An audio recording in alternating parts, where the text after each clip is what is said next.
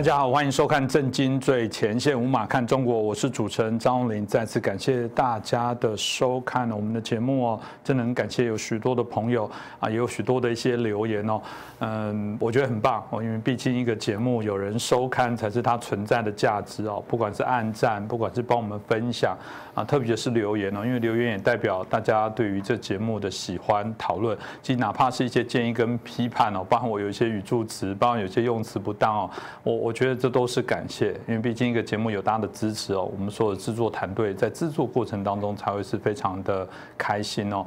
那当然，呃，我们这段期间，我相信啊，许多人一定都在关心的是美国大选之后的一些发展，美中台三方的一些变化。但真的，真的不要再忘记我们香港的一些问题哦，基本上到现在来讲，不仅没有解决，甚至我们认为变本加厉哦。呃，如果说这个台湾哦，这个饱受这个中国啊攻击哦，中啊不断的这个超越所谓的我们过去这个中线哦，然后啊针对有一些啊我们军事上的一些挑衅哦，但香港来讲，当然不用派飞机啊，因为基本上来讲，他们整个已经都进驻到香港，从原来的所谓一国两制，现在看起来叫一国一制哦。那他们没有战机做什么呢？就抓你的民意代表啊，这是不可思议的事情，用尽各种的一些手段啊。从我们看起来，不管是一开始取消市民啊这个泛民派的一些议员，那包含这个十五位泛民派议员集体的辞职啊，包含前几天啊这个港警抽入这个香港的中文大学去翻箱倒柜，准备来收捕学生。然后到我们这个十一月二十三号，我们周庭、黄之锋啊、林朗彦三人在法庭上，金某没有抗辩。黄之锋还说，这个监牢铺垫，未来就是香港的所谓的自由大道，也就是所有的人开始要跟中国一样晋升了。你不能对政府有任何的批判，一旦有批判，就是准备接受牢狱之灾。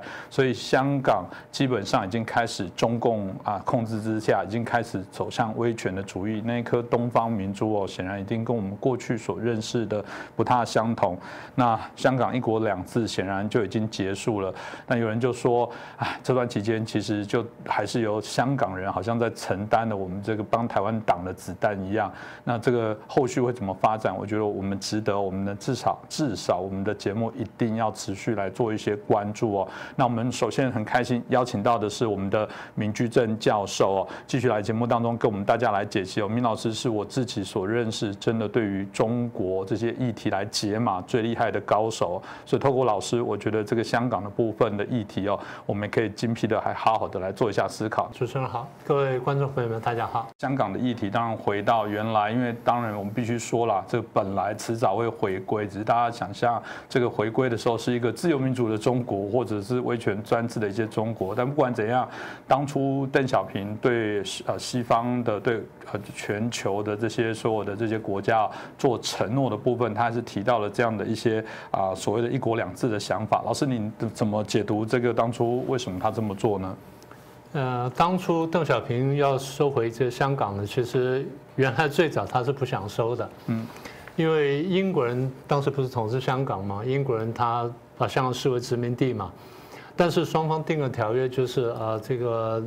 呃，它有的地方是租借的，香港本本身是割让的，嗯，然后九龙跟新建呢是租借出去的，嗯，租借的时间呢是九十九年，那是因为是一九九呃一八九八年定了条约，九十九年的话就一九一九九七年得还回去。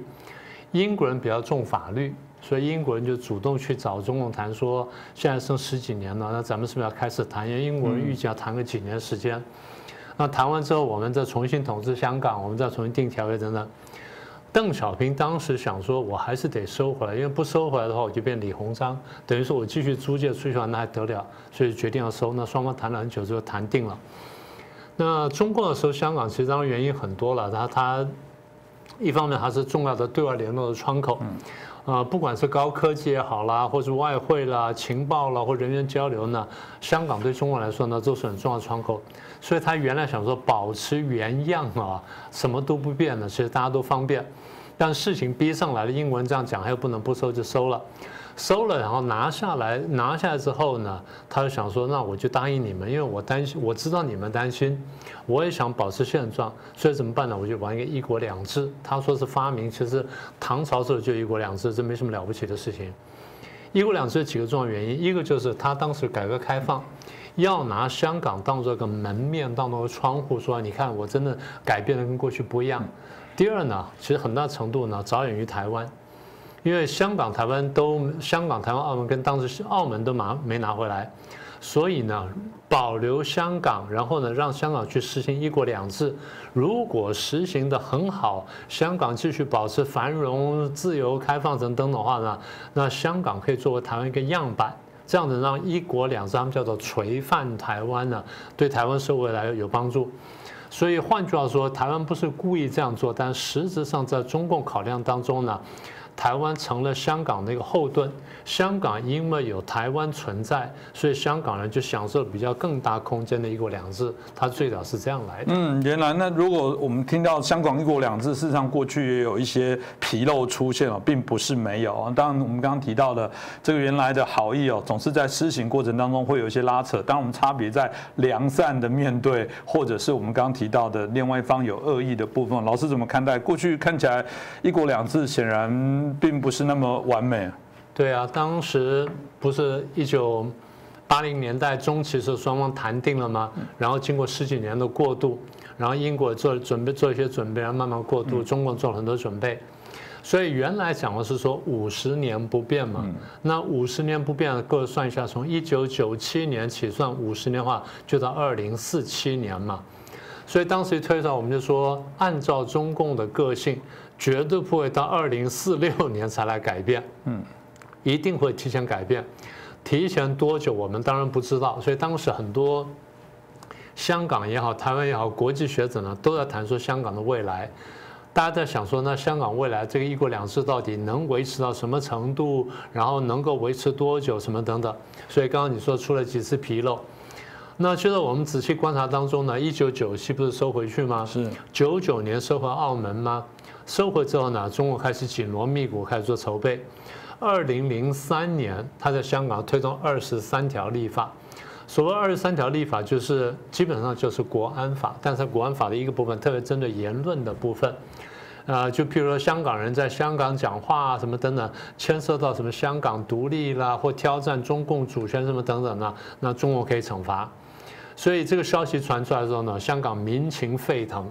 大家就开始出来示威游行等等，到最后最大那次呢是五十万人上街，这地方我得稍微修正一下哈，外面的数字都说是五十万上街，后来我有机会问到香港的文汇报跟大公报的高层，我说啊上次上次是五十万上街，他说不是了，我们了解是七十五万人了，嗯，有七十多万人，他就讲个准整数就是七十五万人上街。所谓七十五万人上街，各位知道，就是香港当时大概差不多六百多万人，呃，一九呃二零零三年差不多六百多万，六百五到六百八左右。好了，那么这个将近七百万人，你有个大概七十万人上街，那就十分之一人上街，坚决反对这二十三条立法。原来我的认识是，中共要强力推行东西，只要在他这个权力范围之内，他。通常可以成功，因为如果不成功，我就打断你的腿，我要做成。嗯，就这次一下五十万到七十万人上街，中共居然停手了，所以我当时大吃一惊，我说哟，你看看，第一民意是不可侮的，第二老天爷要干什么，你还真的不知道啊，这是第一次，当时我真的受了震动。然后后来中共当然对香港陆续做一些承诺，譬如说双普选啊，就是这个特首啦，跟这个立法会的这个议员双普选等等。讲是讲了，然后大家做了很多，大家有很多期待，甚至做了很多准备。很多民间的这些民主人士呢，民主派人士呢，摩拳擦掌说准备到时候投入双普选。好了，到了二零一二、一三、一四的时候呢，风向有点变化。一四年呢，那香港老百姓发现说，中共真的要取消双普选，所以呢再次上街，那次就是雨伞运动。是。所以雨伞运动一一出来之后，上次我在节目上讲过，我说当时大家都很惊讶，我说中共最后呢，应该就是挑动群众斗群众，然后最后找借口把它镇压下去。当时是蓝营执政嘛，所以蓝营的那些高官朋友就问我说：“那你看后面会怎么样？”我说：“坦白说，我不知道会怎么样，但是呢，我看见的是如果香港这个双普选的问题没有彻底解决，你现在中共强力把它镇压下去，最后结果一定就是因为病根未除，所以将来一定会重新再发。那这位朋友就问我说：“什么时候发？”我说：“我没办法知道，但是我这问题在说迟早会爆发，所以那时候是二零一四。那你说香港垂范香港，那呃对不起，香港垂范台湾。那么既然这样的话，那中共的镇压雨伞运动难道不怕台湾跑掉吗？”所以当时中共对台湾释放了很多利多，用经济利益去拉住台湾，让台湾呢对这个问题有点麻痹。那么过去了，这是二零一四年，所以我当时讲我说可能会再爆发，但什么时候我不知道。就去年呢，这个香港推逃犯条例，就爆发了反送中运动。那当然，这事情到现在为止呢，其实还没有落幕，这就是我们今天要谈的主要原因。所以你说的纰漏呢，我觉得这三次呢是比较大的。嗯，对啊，这个当然我们刚刚提到，还是有人会相信一国两次非常的好，你只要不要踩到红线，你还是可以安居乐业啊。那所以这个现在啊，很多刚刚老师讲的内部上看到有很多就故意去挑动内部的一些矛盾哦，造成他们自己内部的一些对抗。为什么这些世界各国会当时没有在香港反送中之前，还是觉得香港很好？果果然，这一国两制是非常美好啊！当然，我说你说大家完全相信也不可能了，因为中共过去国际记录实在不良嘛，那没办法，那自己造成的。那么大家对香港其实抱了一些丝一丝希望，其实几个原因呢？第一个就是说，你中共现在做了这承诺，当时不是签中英联合声明吗？保证五十年不变吗？中共为了取信于世界，把这个中英联合声明呢拿到联合国去备案哦。嗯。备案就是说，比方说，哎，我承认这是一个国际条约，我准备信守。那大家是想说，你既然做了这么大的动作，然后又又答应一国两制，又说什么舞照跳了，马照跑了，股票照炒了，什么的，好，我看你会不会信守承诺，就是看你是不是真的可信。这第一点。第二点就是，其实这些国外这些外国人很多，这尤其西方先进国家，跟香港有很多来往。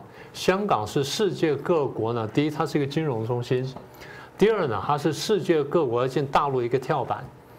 为什么这么说呢？大家对于直接把钱拿进大陆去投资，心里还是有点不放心，想说这样是不是还是不保险？这样子，我设一层保险。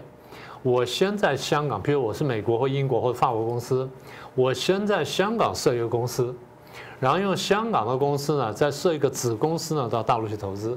哎，这样可以了吧？所以多一层保障，为什么呢？香港有法律啊，香港有英国的法律啊，香港有全世界这个金融的这个操作的经验呢，有各种各样的。基本上，英国帮他打造了一个民法的世界跟商法的世界，这些这个世界应该可以保障我们的经济利益。所以大家呢，出于保障自己经济利益，希望香港繁荣，希望香港维持原状，然后希望说香港安定繁荣之后呢，大家继续用香港赚钱，这是第二个大家的期望跟相信原因。第三呢，大家有个原因有个想法就是，如果香港真的能够维持繁荣，那么大陆也因为经济改革然后逐步开始繁荣，那会不会这样子大陆就逐步民主化呢？所以大家对第四对香港呢，它一个期盼呢，其实是一个一个潜台词吧。对于大陆变迁跟大陆民主化的潜台词的第三个想法，第四个想法就是，如果一国两制在香港真的行得不错的话，哎，那看对台湾是不是可行？大家都晓得说这个台海问题是一个火药库，大家也都说呃中共这个迟早要打台湾，把台湾拿回去。坦白说。大家也都不希望看到战争，大家也不希望看到说啊，中共这样就摧毁了台湾哦。然后，然后世界各国跟台湾也有很密切关系啊。台湾经济实力当年是远远强过中国大陆的。然后第二点呢，台湾的各方面高科技很进步，大家都晓得护国神山嘛，你上次提过。所以如果这些东西都能够保持住，然后香港又很稳定，那么看来一国两制可行的话。那么说不定一国两制台湾也可行，那么因此可以顺利解决台湾问题，然后大家都是舞照跳、马照票、马照跑，然后股票照炒什么等等，我们在台湾在香港继续赚钱，好，那这个岁月静好，大家都这样想。去年反送中运动一爆发，那我们过去讲过，但是这点我们没有详细说，就是。各国呢对刚才的四点都有疑问啊。第一，这中共是不是守信？第二，香港是不是能够繁荣？然后第三呢，就是你到底是不是可靠？然后第四就是这个对台湾是不是可行？所有这些大家的评估，大家没有讲的那么明确，但大家在心里面真的在想说，那我们要看你这是怎么处理。你处理的好，那我们还会相信。那我们再回到原来就是呃 business as usual，像过去一样做生意。那如果不是的话，我们就重新再来想过了，那到底怎么办？所以在反送中运动以后，我说中共这件事情呢，挑战国际底线。当他动作越做越大，对反送中运动镇压越来越狠的时候呢，他不断的告诉世界说：“我跟世界主流价值是为敌的，你们相信自由？”你们相信民主？你们相信法治？你们相信人权？对不起，我都不相信。我在香港证明给你看，我都不相信。即便你们非常期盼我相信，我还是不相信。好了，所以世界各国在去年反送中运动呢，开始很认真的，但是很安静的评估这件事情。大家都没有说嘛，你看对不对？大家只是出来谴责、谴责、谴责，但是没有说我因为这件事情而评估我对香港跟对台湾将来干什么。当时台湾这个冲击最大，我还记得大概差不多四五月份的时候，当时不是台湾要要开始准备大选吗？然后各组人马上出来吗？我如果没有记错的话，小英总统当时的民调好像是二十趴左右，是是不是这样？对，那时候认识一度有这个连任危机，是有连任危机。香港事件爆发之后，当时我就公开讲，我说这次呢对香港是有考验，对世界是有考验。对台湾也是有考验，所以后来我想起之后，我突然冒出一句话，我说：这次香港事件爆发之后呢，给大家个机会去表态。这次在台湾谁不反共就选不上。当时我讲这句话，就有朋友说啊，你好厉害，你一年前看到。我说没有没有，我是两个提前两个月看到罢了。大概我九月份说这个话，所以简单说就是香港的变化呢，对台湾人来说呢是一个很大的冲击。台湾心里默默在想说：那中共到底可不可靠？如果中共这么不可靠的话，他对台湾、对香港做的任何保证，我们都不能相信。那么，如果在台湾有人看起来比较轻，不管他真的还是假的轻中，如果在台湾有人看起来比较轻中，那我们是不相信他的。大家心里是这样想的，好。所以当时我说会影响台湾大选，那出来结果果然如此。那后来大家事过境迁。我就有机会碰到一个民进党的高层朋友，我们就聊起这件事情。他说：“你说的不错，真的是这样子。他说我们小英的这个民调呢，当时从二十趴，因为香港问题，我们一表态之后呢，啪啪啪啪啪掉到四十趴，嗯，成长了二十个百分点。”就这样影响台湾大选。嗯，非常明显哦。其实如果台湾的朋友应该不陌生，当时的几个候选人，还有人媒体马上问他，因为那个是说来这那么重要的事情。当香港不管是我们讲黑警或者其他的这种不好的事件，然后问我们的候选人，他还说，嗯，这个问题我要去了解一下。还有机会给你了解，大家会说这么重要的议题就在我们旁边的香港发生的事情，你怎么还要了解？你显然如果不管是真的不关心，还是真的没有注意，还是这个故意的忽忽视，大家显然无法接受。像明老师刚刚提到的，这是一个表态的分水岭啊。但到底中共真的那么笨吗？习近平真的那么笨吗？他不知道他对香港所做的动作会影响，包含台湾的民心会离他越来越远。他开始真的造就我们后来老师所说的结果，这创下从天安门以来这个对中共厌恶或担忧，大家重新把它当作是一个不能期待的对象。他为什么那么笨要做这件事情呢？应该这样说吧，他对香港有他一个想法哈，他。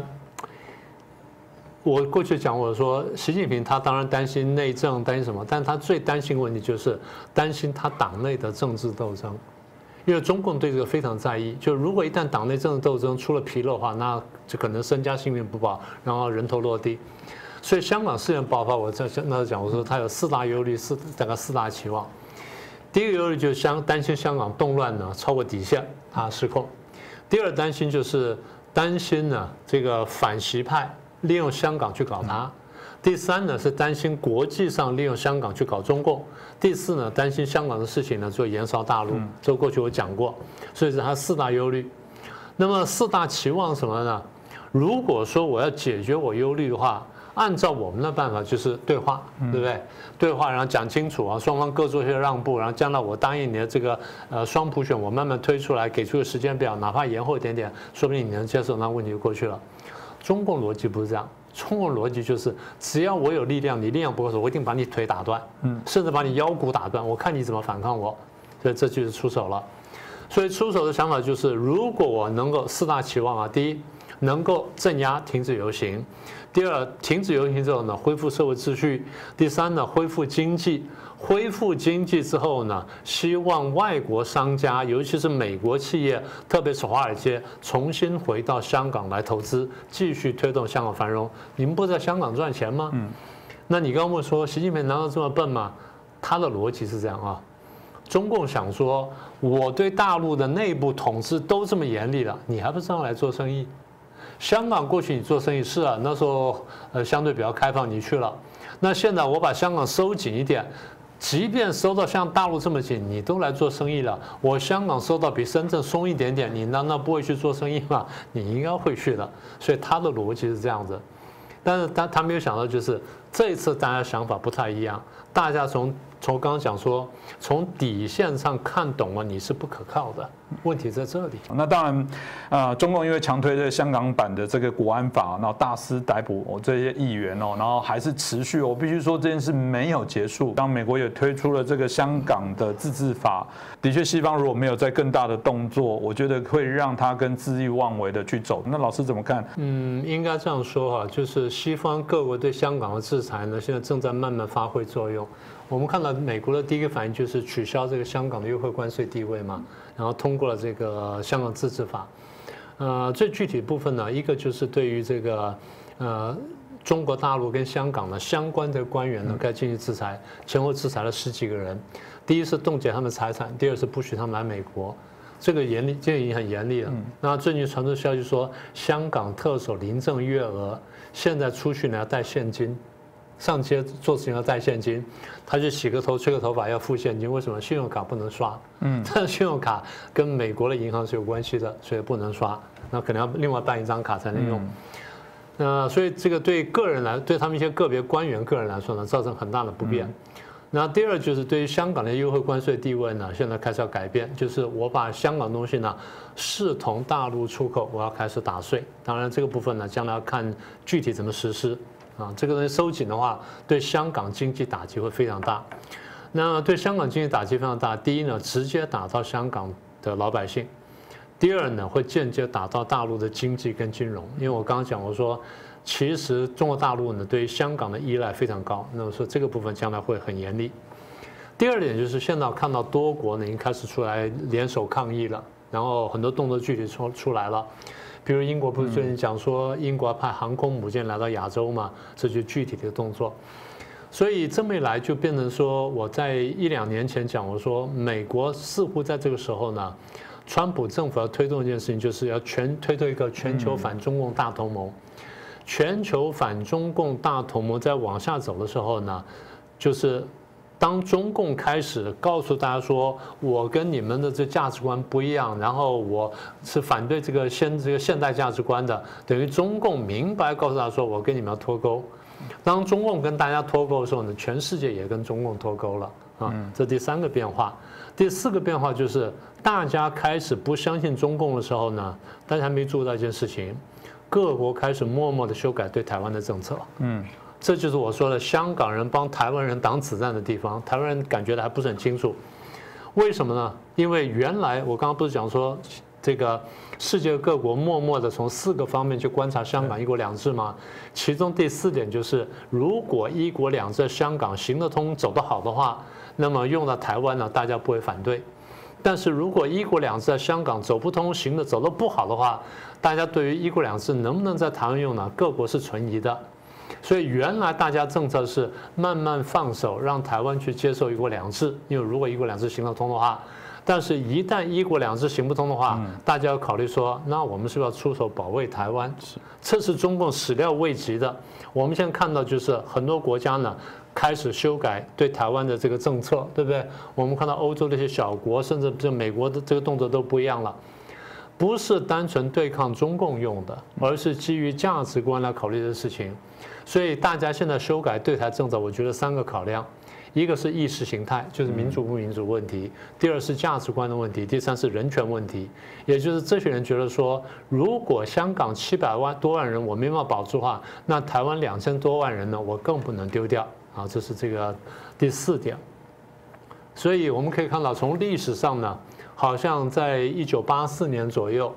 当中共跟英国在谈那个基本法的时候，谈这个联合声明的时候，中国定基本法，那说五十年不变，看起来是因为台湾的存在给了香港人一个更大的一国两制的空间，是台湾人在帮香港在挡子弹。现在呢，用反送中运动，香港人真的站起来，用肉身帮我们挡子弹，流血牺牲。那么现在呢，各国开始考虑修改对台湾的政策。那我现在比较这个有一点点顾虑，就是说这件事情大体上川普这样做，但是以拜登现在推出的政策跟人选来说呢，他可能不一定会这样做。所以我一方面的期望，二方面就看到很多迹象呢。我真的认为川普这次总统选举呢，他的这个竞选的，他他的司法的结果呢，他的赢面不是太小，他会有赢的机会。好，最后想讲的就是。不管怎么样，我们今天这个主持人问我这个问题呢，结论大概就是“一国”这两制在香港是没有走通。那台湾怎么还会有人想要去去搞一个台湾版的一国两制，还相信中共将来会信守承诺呢？这不是很奇怪吗？是啊，这个我想我们也呃在节目当中谈最长最多次的部分是呃有时候我们都搞不清楚谁才真正敌人。我很喜欢明老师哦，这个啊醍醐灌顶直言讲提醒这个两大党说，哎，民进党或者国民党，你们的对手是彼此没错，但不是敌人。你们真的敌人，你们没有搞清楚，你们的战略策略就会错误，甚至还拉敌人来对抗我们自己台湾，把亲爱的台湾最基本的一个价值哦。呃，我我在节目当中也提过了，很多人说今日的香港哦是明日的台湾哦，所以大家才会针对这个香港议题很担心被赤化，大家要联手要成为这个反共的大联盟。但回过头来说，如果香港现在扮演那个关键的角色，如果大家束手都不去管它，不去帮香港，不去让香港在这个议题上取得更多的胜利，我们就应该去协助它。所以我反而呃比较喜欢。正面的来说，应该是今日的香港是明日的中国。今日的香港应该是所有华人的机会。再一次感谢明居正老师哦，啊带来这么啊这个我们很重要的一个评析哦，因为我们觉得香港的议题是非常关键跟重要。我想我们节目未来还会持续来做关注哦。再次感谢大家的收看。